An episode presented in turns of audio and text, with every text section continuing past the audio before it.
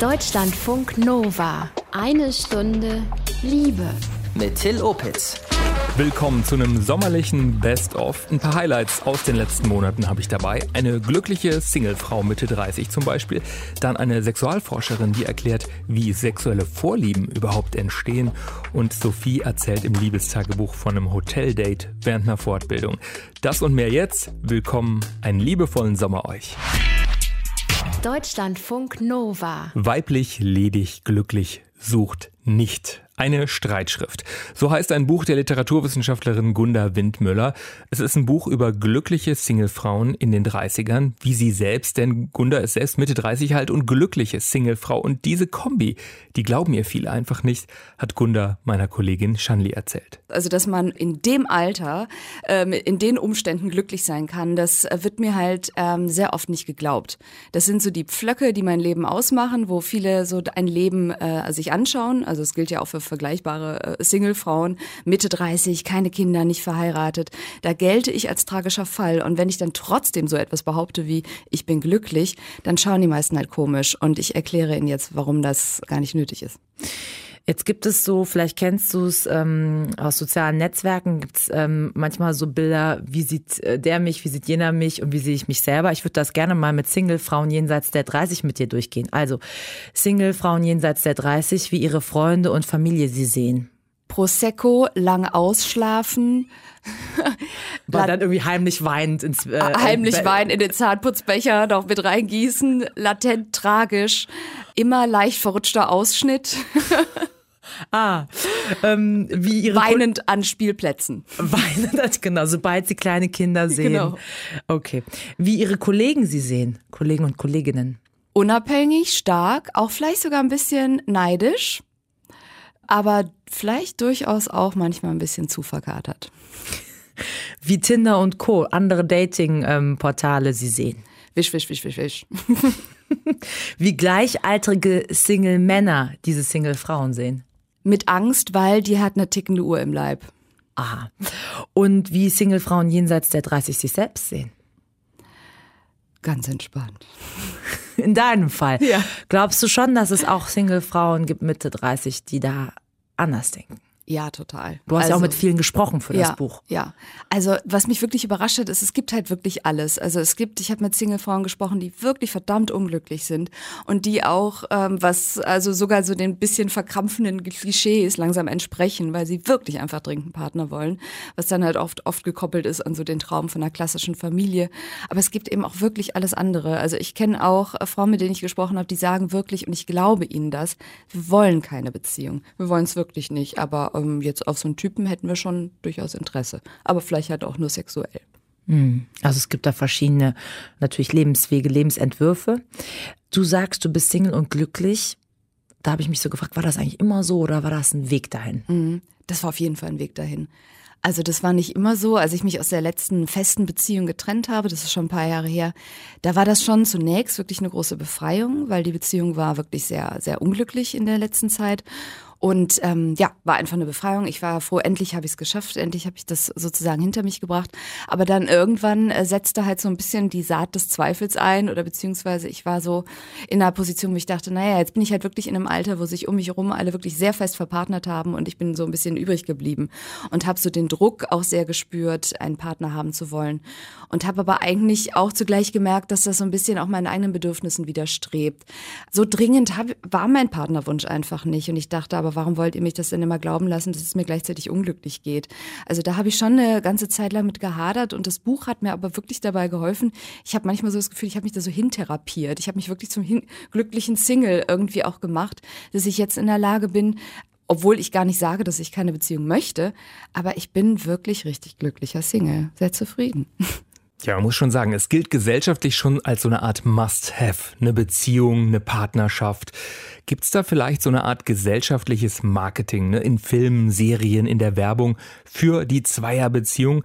Shanli Anwar hat die Autorin Gunda Windmüller gefragt, ob das vor allem gegenüber Frauen propagiert wird, dass sie sich nach einer Liebe sehen sollen. Ja, also unsere Gesellschaft macht Promo für die heterosexuelle Zweierbeziehung und es wird Frauen gesagt, dass sie sich mehr oder suggeriert, dass sie sich eben mehr nach der Liebe sehen, dass sie sie mehr brauchen, weil das ist ja auch so dieses, äh, Frauen wird gesagt, natürlicherweise sind wir halt die fürsorgenderen Menschen, die sich also lieber kümmern wollen. Deswegen ist in uns auch das Lieben mehr angelegt als in Männern. De facto, wenn man sich soziologische äh, Umfragen anguckt, muss man sagen, dass sich sogar Männer mehr nach Beziehungen sehen. Das entspricht entspricht gar nicht der Wahrheit, aber wir glauben trotzdem dran. So stark sind Rollenbilder. Weil Männer auch mehr davon profitieren oder warum? Ja, also natürlich, Männer profitieren von diesem äh, Wirtschaftsmodell, aber auf der anderen Seite kann man aus allen möglichen Studien auch erkennen, dass Männer auf vielerlei anderer Hinsicht von Beziehungen profitieren. Männer sind gesünder, wenn sie in Beziehungen sind, sie ernähren sich besser, sie haben bessere Beziehungen zu ihrer Familie, sie sind weniger depressiv, sie haben, sie verdienen mehr Geld, wenn sie in einer festen Beziehung sind. Also all diese Vorteile gelten wirklich relativ eklatant für Männer. Für Frauen, Singlefrauen und Frauen in Beziehungen, da gibt es eigentlich keinen großen Unterschied. Mhm. Vielleicht erklärt das auch, also ich glaube, dass viele Single-Männer jetzt hinhören werden und sich auch vielleicht denken werden, warum denken die denn, dass nur Frauen sich die Liebe wünschen? Weil oft, wenn wir bei einer Stunde Liebe dieses Thema haben, melden sich Single-Männer und erklären mhm. uns, es ist für uns auch nicht so leicht, mhm. eine Frau zu finden. Und wir haben auch ganz viele Probleme beim Online-Dating und, und, und, mhm. und. Also glaubst du wirklich, dass die Liebe wirklich nur so für Frauen gepolt als optimale Geschichte erzählt wird oder wirkt das nicht auch nach bei Männern? Mhm. Ich glaube auf jeden Fall. Und ich würde auch nie behaupten wollen, dass es keine unglücklichen Single-Männer gibt. Im Gegenteil. Also ich kenne auch viele, die wirklich sehr, sehr traurig sind und liebend gern eine Partnerin hätten. Aber es entspricht halt nicht sozusagen der öffentlichen Wahrnehmung. Die Promo ist eine andere. Das sind ja auch so Bücher wie so Generation beziehungsunfähig oder so, die in dieses Horn so stoßen und die immer so Männer als diejenigen äh darstellen, die halt sich eher zieren und äh, sich nicht so schnell melden und sowas alles. Und das stimmt halt nicht. Männer wünschen sich sogar Beziehungen sehr viel stärker als Frauen. Aber das kann man halt nur erfahren, wenn man irgendwie hinter diese ganzen Bilder guckt. Es gibt in unserer Gesellschaft immer mehr Singles. Jeder vierte deutsche Mensch ist Single. In den Städten sind sogar noch mehr. Warum ist denn eigentlich das Selbstbild der Singles, aber auch das Bild, was viele Paare von Singles haben, äh, so negativ behaftet? Ja, das ist leider irgendwie auch wirklich historisch gewachsen. Also ich habe in einer Umfrage mal gelesen, dass selbst, also da wurde so gefragt, wie äh, schätzt man Singles ein, also was für positive Charakteristiken würde man ihnen zuordnen, was für negative. Und da muss man leider sagen, dass sogar Singles sich selber, beziehungsweise andere Singles als deutlich negativer, also als nicht so fürsorglich und als egoistischer und so weiter wahrnehmen. Und das sind halt im Prinzip so Zuschreibungen, die so in den letzten Hunderten von Jahren äh, entstanden sind, also gerade eben mit der Aufwertung Bewertung dieser Zweierbeziehung und der Ehe, weil klar war, wer da nicht mitmacht, dem muss halt klar sein, was er da verpasst. Und das sind so, wie so Stigmas und Vorurteile halt funktionieren. Wenn da so ein Anfangsvorurteil ist, dann kommen schnell ganz viele andere dazu.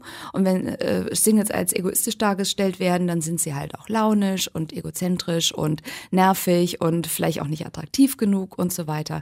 Und dann so langsam ist da so eine Art Blumenstrauß an Vorurteilen gegenüber Singles entstanden, der einfach sehr stabil ist, auch wenn er nicht der Wahrheit entspricht.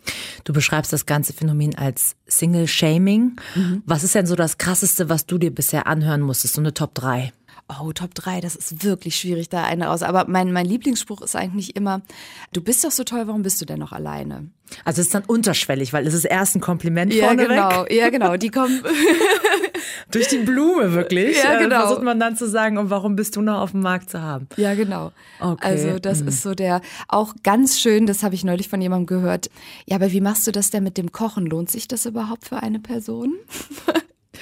Oder auch, äh, du findest noch den richtigen. Ja. Ganz sicher. Das taucht immer wieder auf. Ja. ja. Wenn du auch, auch das, also es ist so ein bisschen so, man weiß gar nicht, wie man sich verhalten soll, ja. weil es ist diese genau. Vorgabe, wenn du nicht suchst, wirst du ihn finden. Mhm.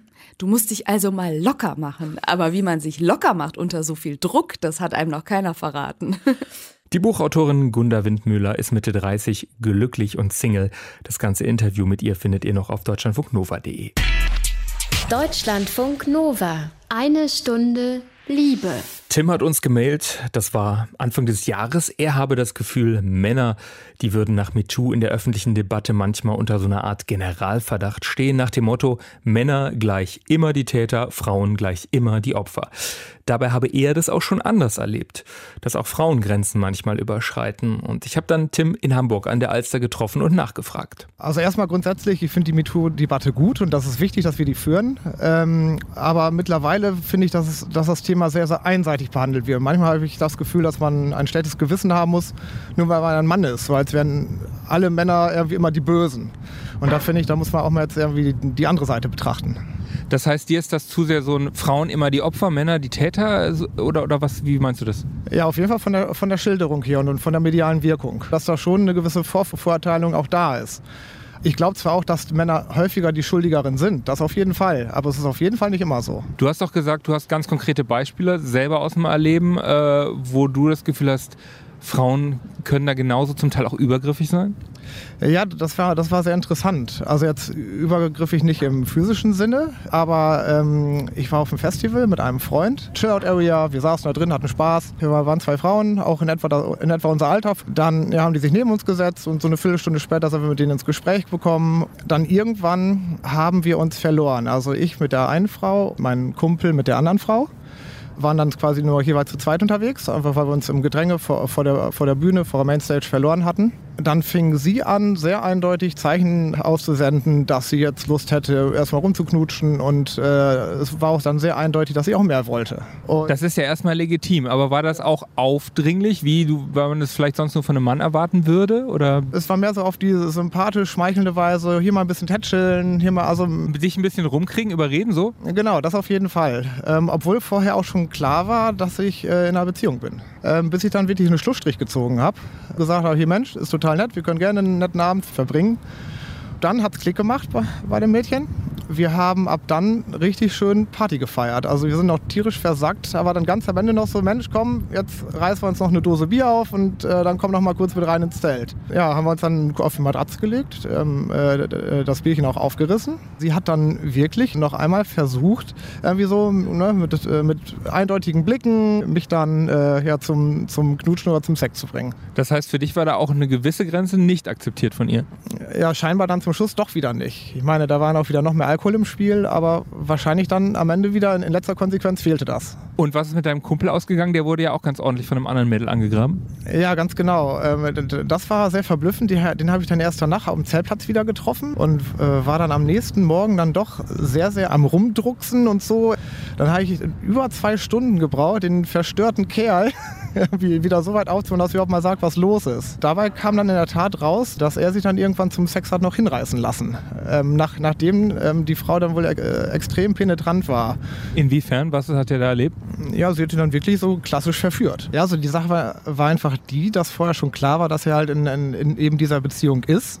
Und dann finde ich, ja, dann gebietet es einfach der Anstand, dass man da einfach sagt, so ja, ja lasse ich die Finger von. Er ist halt, äh, er kann gut feiern, war wahrscheinlich dann so euphorisch an dem Abend. Ähm, also so kenne ich ihn dann auch irgendwie, dass er einfach, wenn er Party macht, dann ist er euphorisch. Hat er einfach dann nicht Nein gesagt. Frauen machen das dann, glaube ich, auch dann gerne mal über den Charme. Einfach und dann mal gucken, vielleicht kriege ich ihn herum und nochmal probieren und nochmal probieren. Ausdauer und Charme, nenne ich es mal so. Danke, Tim. Und natürlich haben wir im Kontext der MeToo-Debatte auch viele, viele Frauen hier in der Sendung gehabt. Schaut mal rein, gibt viele Positionen, wirklich interessante Statements, findet ihr alles unter eine Stunde Liebe auf deutschlandfunknova.de. Deutschlandfunk Nova. Eine Stunde Liebe. Es ist sozusagen die Urfrage. Wie entstehen eigentlich sexuelle Präferenzen, also auch wen wir abfahren? Was weiß die Wissenschaft da inzwischen? Das habe ich vor einigen Wochen Vivian Jückstock vom Institut für Sexualforschung der Uni Hamburg gefragt. Wie bilden sich sexuelle Vorlieben aus? Wissen Sie das? Ja, man weiß doch erstaunlich viel darüber, beziehungsweise man hat sich auch schon viele Gedanken darüber gemacht. Grundzüge bilden sich relativ früh und die werden dann eben mehr oder weniger verändert, je nachdem, was wir eben für Erfahrungen machen. Sexualität findet immer im Spannungsfeld zwischen Individualität und Gesellschaft statt. Also beide Einflüsse spielen eine Rolle und man kann Sexualität sozusagen nicht als etwas Ausgeschnittenes betrachten, was nur gesellschaftliche äh, Gründe und Hintergründe und Einflüsse hat oder nur individuelle Einflüsse. Welche Grundprägung bekommen wir denn schon biologisch mit? Vielleicht auch sogar schon seit der Geburt, vor der Geburt? Also wir bekommen natürlich unsere hormonelle Ausstattung, ob wir ähm, Mann oder Frau oder divers werden, also wie die geschlechtliche Entwicklung ist, die chromosomale Entwicklung, die hormonelle Entwicklung, das beginnt alles schon im Mutterleib und wird dann fortgesetzt. Was alles beeinflusst uns denn dann noch? Also es ist eine, eine Grundvoraussetzung, haben Sie gerade gesagt, auf, von biologischer Natur sozusagen. Und was ähm, beeinflusst dann unsere Entwicklung, Reifung sexuell? In der später gelebten Sexualität findet sich immer ein Bezug zu der Bedürfnisgeschichte und den Bedürfniserfahrungen dieses individuellen Menschen.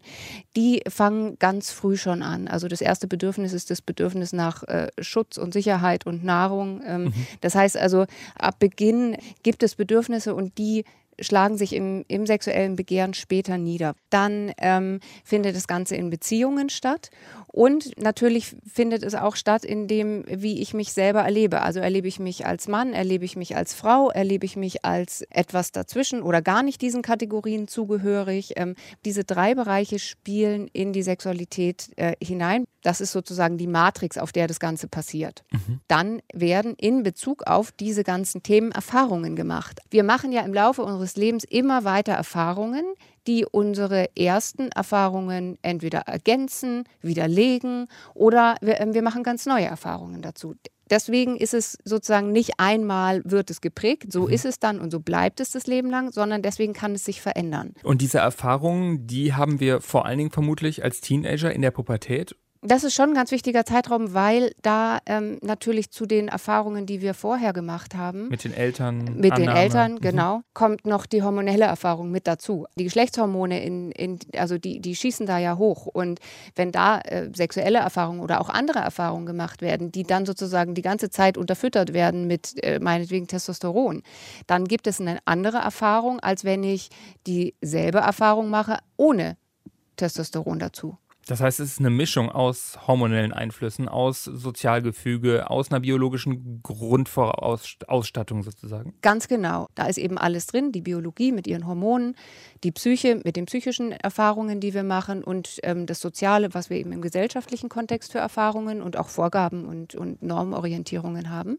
Das alles spielt mit rein und dann noch dazu über die Lebensspanne. Wissen Sie eigentlich auch, wie die sexuelle Orientierung entsteht? Also was entscheidet, ob ich zum Beispiel auf Frauen oder auf Männer stehe? Man weiß es noch nicht ganz genau, äh, was männliche Homosexualität angeht. Da ähm, weiß man, dass äh, mehr Hinweise darauf gibt, dass es auch biologische Gründe dafür gibt. Männliche Homosexualität tritt häufiger auf, wenn ein Mann viele ältere Brüder hat, leibliche ältere Brüder mhm. hat. Also das heißt, eine, eine Frau, die mehrmals Jungen geboren hat, da hat der, der äh, letztgeborene Junge, also der, der relativ viele äh, ältere Brüder hat, die, die, die, die dieselbe Mutter haben, höhere Wahrscheinlichkeit, eine homosexuelle Orientierung auszubilden. Das sind vor allem hormonelle Einflüsse durch das Austragen der vorherigen Jungen. Das heißt, es ähm, gibt eine hormonelle Beeinflussung noch im Körper der Mutter, ja. die sozusagen eine heterosexuelle oder homosexuelle Orientierung eher beeinflusst. Genau, das sind milde Einflüsse, aber ähm, also für Männer hat man diese Einflüsse oder diese Effekte gefunden.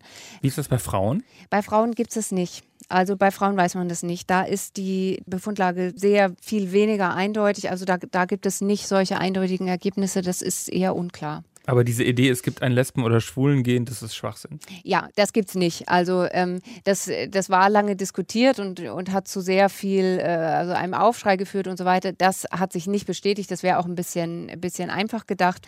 Aber eben was, was sozusagen im Zuge der weiteren, weiteren Forschung dann eben rausgekommen ist, dass, dass schon die Einflüsse eben im Mutterleib eine Rolle spielen. Aber es ist jetzt nicht ein Gen, auf dem da dann etwas stattfindet, sondern es ist wieder ein Zusammenspiel. Es ist mit beeinflusst aber nicht determiniert. Sagt Vivian Jückstock von der Uni Hamburg. Genaue Details, was uns zum Beispiel hetero oder homo macht, kennt die Wissenschaft bisher noch nicht. Deutschlandfunk Nova. Eine Stunde Liebe. Im Liebestagebuch erzählen hier echte Menschen von ihren echten Liebes- und Sexabenteuern. Heute gibt es wieder Neues von Sophie. Die ist Anfang 20, führt eine offene Beziehung, hat also noch Dates neben ihrem Freund. Und neulich, da war sie bei einem mehrtägigen Seminar, einem Workshop mit Hotelübernachtung. Und dort hat sie Colin kennengelernt. Und saß da eben an so einem Tisch mit sechs Leuten und Colin habe ich erstmal gar nicht so wahrgenommen und mich eigentlich auch nicht so wirklich mit ihm unterhalten. Und der ist mir jetzt auch nicht so vom Äußeren ins Auge gesprungen. Und dann sind wir irgendwann in dieser Sechser-Tischgruppe zurück zum Hotel gegangen und es war noch relativ früh, also vielleicht halb zehn. Und irgendwie habe ich dann so am Fahrstuhl, kurz bevor wir in den Fahrstuhl gestiegen sind, so eine Diskussion mitgehört von so Reiki, Massagen ohne Anfassen und fand das total weird. Und habe ihn darauf angesprochen und er meinte so, hey, ich zeig's dir. Und ich meinte so, hey, ja, jetzt soll ich auf dein Zimmer kommen? Und er meinte so, ja, da ist die Nummer. Und ich dachte so, okay, krass. Weil ein guter Freund von mir seit Jahren mir immer predigt, dass die Teamstrategie einfach super gut ist, um Leute ins Bett zu bekommen. Also Teamstrategie ist Tanzen, Essen, Aufmunterung und Massage. Colin war so total esoterisch angehaucht und wollte dann irgendwelche Energien durch meinen Rücken wegschieben und hat mich dann aber doch erstmal angefasst, um das zu lockern. Und dann ging es auch recht schnell, bis wir irgendwann kuschelnd im Bett lagen. Und es hatte noch nicht so viel Sexuelles lange, aber wir haben viel so darüber gesprochen und ich fand ihn auch schon irgendwie heiß, gerade auch so, weil er so ein Sieben-Tage-Bord hatte und auch weil es so der erste Typ war, der nicht so viel größer war als ich.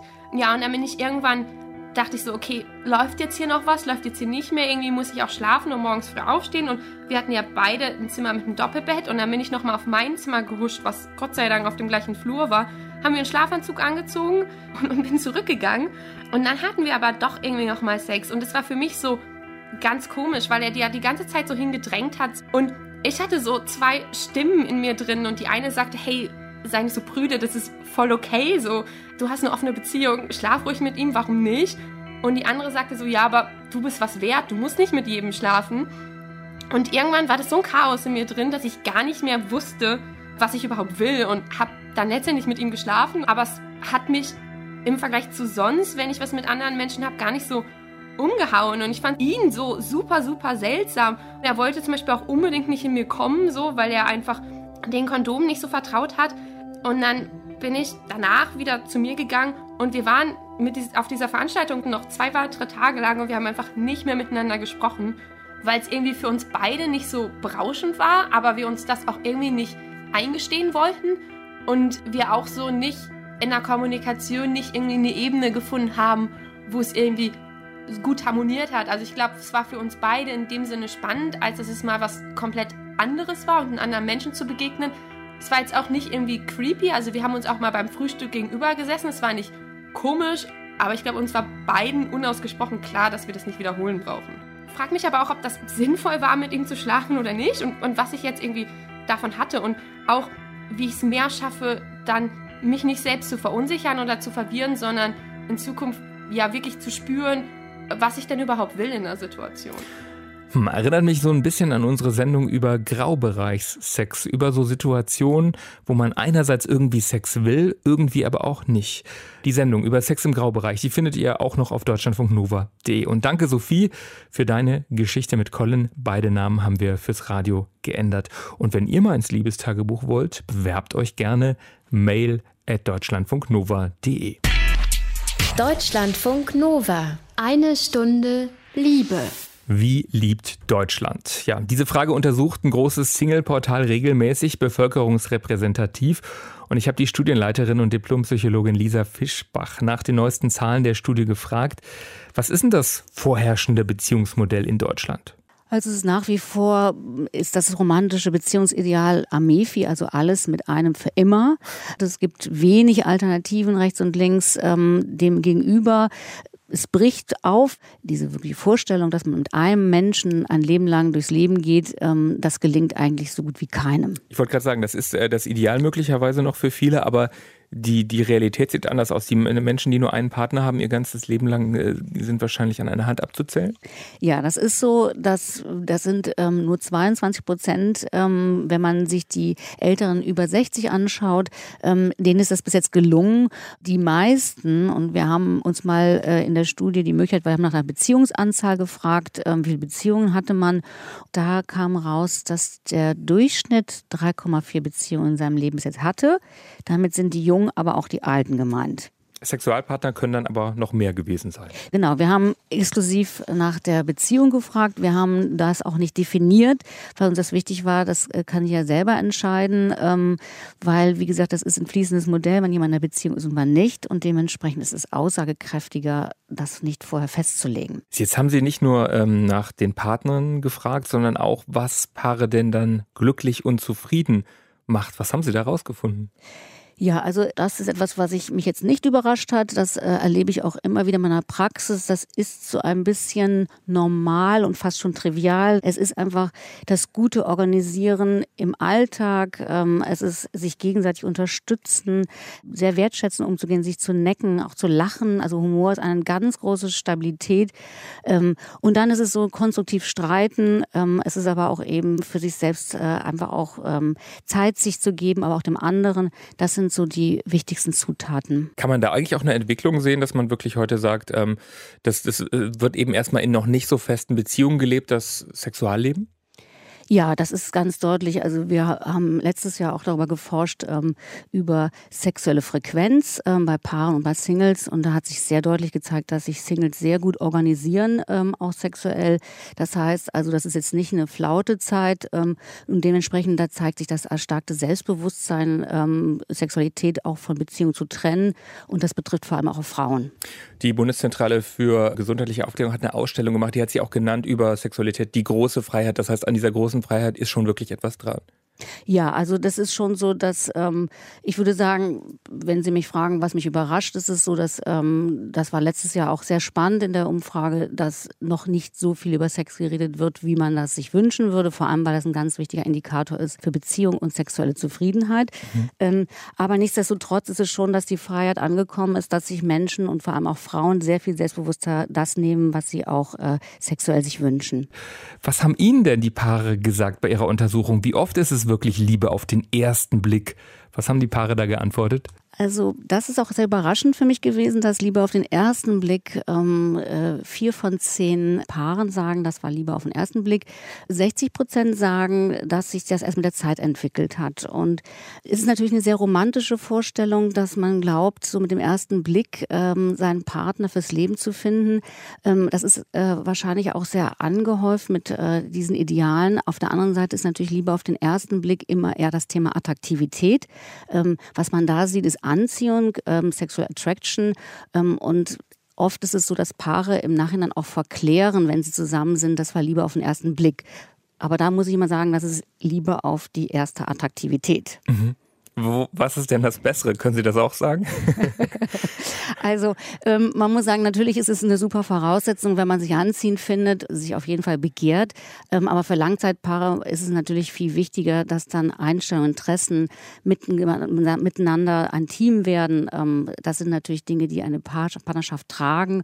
Natürlich auch Sexualität, aber Attraktivität ist etwas, was vergänglich ist. Dementsprechend würde ich sagen, für Langzeitpaare ist das nicht unbedingt das Thema. Lisa Fischbach hatte Zahlen zu Liebe und Beziehungen in Deutschland. Sie leitet die Studie So liebt Deutschland. Nächstes Jahr gibt es da wohl auch wieder neue Zahlen, dann vielleicht auch wieder hier bei uns zu hören. Das war es auch schon von einem sommerlichen Best-of Eine Stunde Liebe. Abonniert uns gerne bei iTunes, Spotify oder in der Audiothek-App. Ich bin Till Opitz. Danke fürs Lauschen, wünsche euch einen Sommer der Liebe. Deutschlandfunk Nova.